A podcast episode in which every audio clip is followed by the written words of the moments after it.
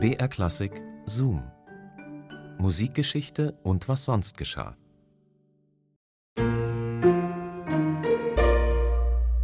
Mein Haus, mein Auto, mein Boot. So konnte man vor ein paar Jahren noch angeben. Heute ist es vielleicht eher die Photovoltaikanlage oder das E-Bike oder es sind die Klamotten aus dem Second-Hand-Laden. Hallo zu unserem Podcast Zoom Musikgeschichte und was sonst geschah. Hier bekommt ihr Anekdoten und Geschichten aus der Welt der klassischen Musik und die stöbern wir auf für euch im Radioarchiv von BR Klassik. Ich bin Christine und auch zu Beethovens Zeiten gab es natürlich schon Statussymbole, vor allem in aristokratischen Kreisen. Da war es dann zum Beispiel die eigene etwas komfortablere Kutsche, da musste man nicht auf den harten Brettern der Postkutschen sitzen. Mozart, der hat sich eine Weile sowas gegönnt und Ludwig van Beethoven, der auch.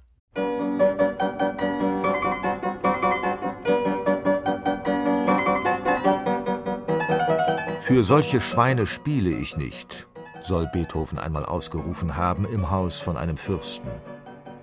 Während eines Konzertes plauderte einer der adligen Gäste, ein nicht näher benannter Graf P., einfach weiter. Der Klaviervirtuose fühlte sich gestört, unterbrach sein Spiel, stand auf und verließ im Zorn den adligen Salon.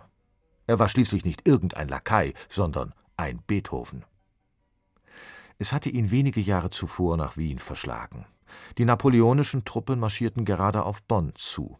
Kurfürst Karl Theodor schickte Beethoven mit einem Stipendium zu Joseph Haydn, und bei seiner Rückkehr sollte der junge Komponist endlich Kapellmeister werden.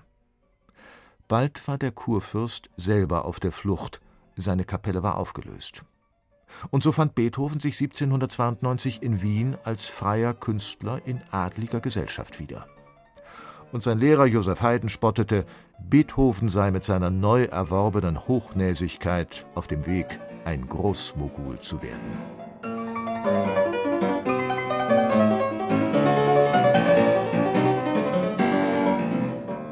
Er wird allgemein wegen seiner besonderen Geschwindigkeit und wegen der außerordentlichen Schwierigkeit bewundert, welche er mit so vieler Leichtigkeit meistert, berichtete der Pianist Karl Czerny. Beethoven machte Furore und fand zahlreiche adlige Gönner, die seine Kunst bewunderten. Viele seiner Kompositionen widmete er aufklärerisch gesinnten Fürsten, dabei dachte er vermutlich an sein Fortkommen. Trotzdem interessierte er sich für die politischen Ideen und bewunderte Napoleon.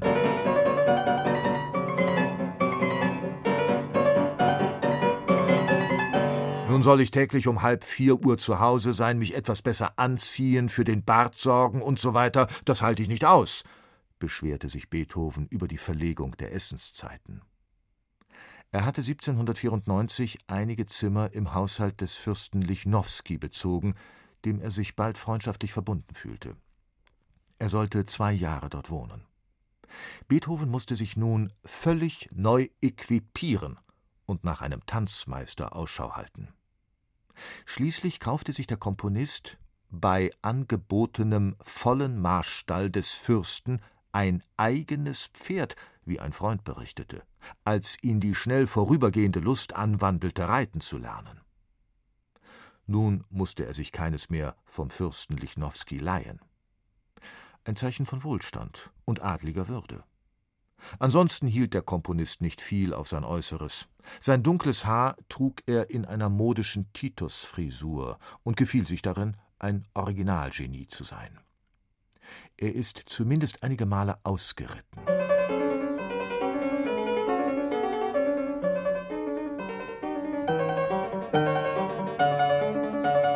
Der geistreiche, geniale, tiefsinnige Beethoven privatisierte bisher in Wien, und die mancherlei offenbaren oder versteckten Gegenparteien, die er vornehmlich unter Musikern von Profession daselbst fand, mochten ihm die Verhältnisse dieses seines Privatlebens nicht selten erschweren, berichtete einige Jahre später eine Zeitung über ein Angebot, das Beethoven von Napoleons Bruder erhalten hatte. Eine Stelle am Hof in Kassel, gesicherte Existenz, keine näheren Verpflichtungen. Da traten einige der edelsten Beschützer und Freunde der Tonkunst in Wien zusammen, erwägend, dass eben Beethovens Genius im Hauptsitz deutscher Instrumentalmusik in Wien verweilen und ohne entscheidende fremde Einflüsse seinen selbstgebrochenen Pfad weiter wandeln müsse. Das Angebot seiner Freunde, Erzherzog Rudolf, die Fürsten Kinsky und Lobkowitz, nahm er gerne an eine jährliche Rente, die Beethoven zu nichts verpflichtete, außer in Wien zu bleiben. So widerstand Beethoven dem Angebot von Napoleons Bruder Jérôme Bonaparte, um sich von Wiener Adligen aushalten zu lassen. War dies nicht etwa eine Revolution? Ein Künstler diktierte Adligen seine Bedingungen. Als Napoleon Wien besetzte, verfiel der Wert des Geldes, das Brot wurde knapp und die fürstlichen Geldgeber konnten Beethovens Rente nicht mehr bezahlen. Er musste nun wieder vom Verkauf seiner Werke leben.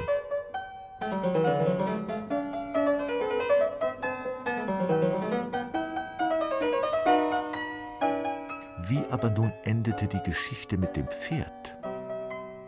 Einer anderen Anekdote nach hatte Beethoven sich nicht nur ein Pferd gekauft, um in der adligen Gesellschaft mitzuhalten, stattdessen soll ihm ein Adliger schottischer Herkunft ein Pferd geschenkt haben, als Dank für die Klaviervariationen Nummer 5 in A-Dur über ein russisches Lied. Ein Werk, dem Beethoven keinen besonderen Wert beimaß. Dem Grafen Brown hingegen hatte es sehr gut gefallen. In seinem Haus übrigens hatte Beethoven sein Klavierspiel unterbrochen, um auszurufen: Für solche Schweine spiele ich nicht. Ob es sich bei diesem Geschenk um ein anderes, ein weiteres als das zuerst erwähnte Pferd handelt, ist nicht mehr herauszufinden. Der Komponist vergaß das Tier bald. Es überlebte dank der Fürsorglichkeit eines einfachen Stallknechtes. Er kaufte Hafer und stellte dem Komponisten das Futter in Rechnung. Und Beethoven? Er warf dem Retter des Tieres Verschwendung vor.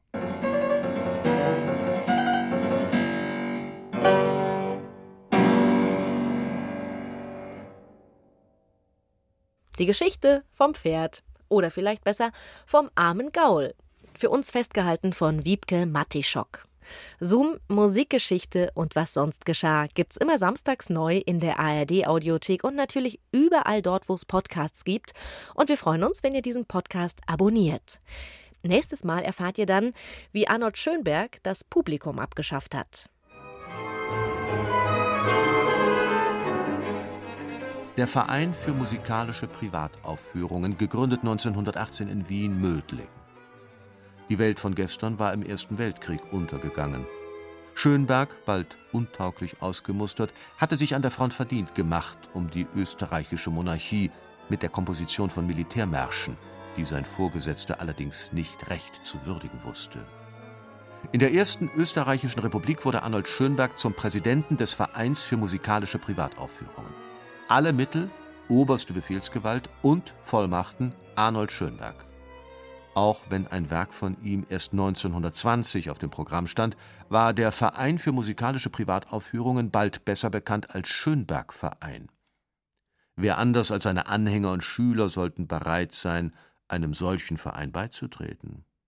Fürs Hören unseres Zoom-Podcasts müsst ihr keinem Verein beitreten. Da reicht schon ein Klick und schon habt ihr das Abo und verpasst keine Folge mehr. Wir hören uns, wenn ihr wollt. Bis dahin macht's gut. Eure Christine. BR Klassik präsentiert. Hallo, ich bin Anne Schönholz und ich bin Geigerin beim Sinfonieorchester des Bayerischen Rundfunks. In meinem Podcast Schönholz nehme ich Sie mit hinter die Kulissen des BRSO und zeige unser Orchesterleben von allen Seiten. Sie sind hautnah dabei, wenn unser Konzertmeister extrem an Lampenfieber leidet. Von jedem Konzert, ich dachte, ich will nicht raus. Sie erfahren, was bei unseren Solistinnen und Solisten wie Anne-Sophie Mutter Backstage so los ist. Im Prinzip sind meine Hunde immer Backstage dabei. So ein paar Haare in der Stradivari drin, das ist das Geheimnis des Klanges. Und auch unser zukünftiger Chefdirigent Sir Simon Rattle steht mir per Telefon in jeder Podcast-Folge zur Seite. Have you got a question? Schönholz, der Orchester-Podcast des BRSO. Jeden Dienstag in der ARD-Audiothek und überall sonst, wo es Podcasts gibt.